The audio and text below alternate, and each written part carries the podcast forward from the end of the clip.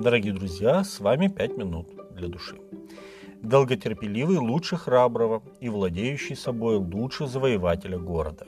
Притча 16.32. Поначалу, читая эти слова, лично мне представлялись два человека. Один храбрый и деятельный, он борется с трудностями, ничего не боится, смело берется за дело.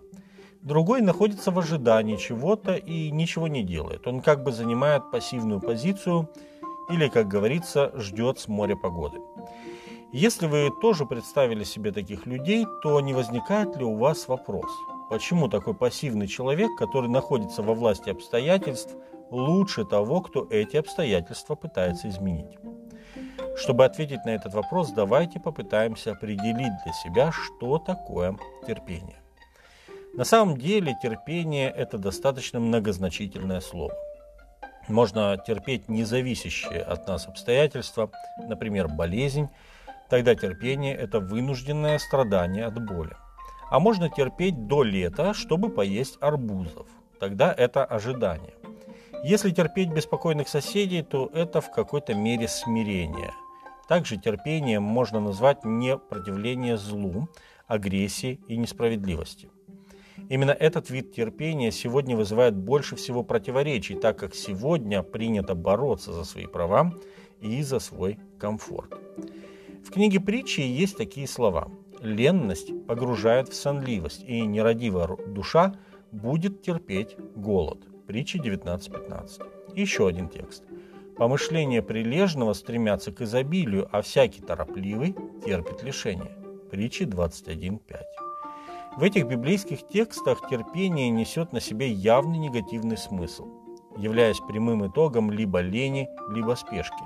И Библия никак не называет этих людей ни терпеливыми, ни долготерпеливыми. Бенджамину Франклину приписываются следующие слова. Спокойствие и терпение – это величайшие проявления внутренней силы, и обладающий этой силой сможет достигнуть всего, чего захочет. Эти слова действительно согласуются с текстом, который мы читали в начале. Терпение, а точнее долготерпение – это качество, присущее прежде всего нашему Богу, и нам стоит учиться терпению у Него. Библия многократно называет Бога долготерпеливым и милосердным по отношению к своему заблудшему творению.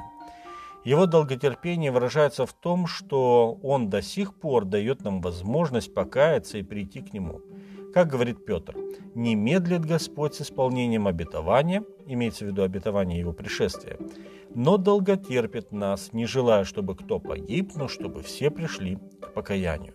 2 Петра 3.9. В Библии христианское терпение представляется одной из ступеней к развитию характера, который угоден Богу. 2 Петра, 1 глава, с 3 по 7 текст. Библия говорит о терпении как о добродетели, без которой верующий не сможет устоять во время духовного кризиса.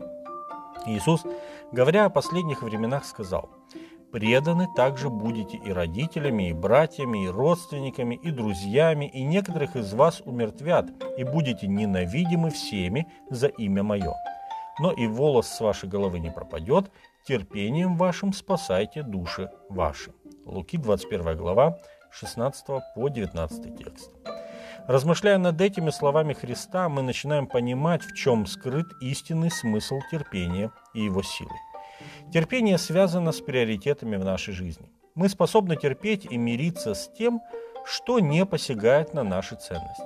Если самое ценное для нас в жизни – это наш собственный комфорт, то и терпеть мы будем только то, что не лишает нас этого комфорта. Если приоритет нашей жизни – деньги, то наше терпение закончится там, где мы начнем эти деньги терять. Если же Иисус Христос и вечная жизнь для нас высший приоритет, и мы отвергаемся себя ради Христа и спасения, дарованного им, то терпение будет естественным ответом на Божью любовь, явленную нам во Христе.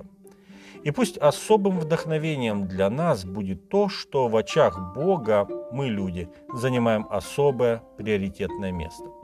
Ибо Он сказал, «Ты дорог в очах моих, многоценен, и я возлюбил тебя». Исайя 43, 3. С вами были «Пять минут для души».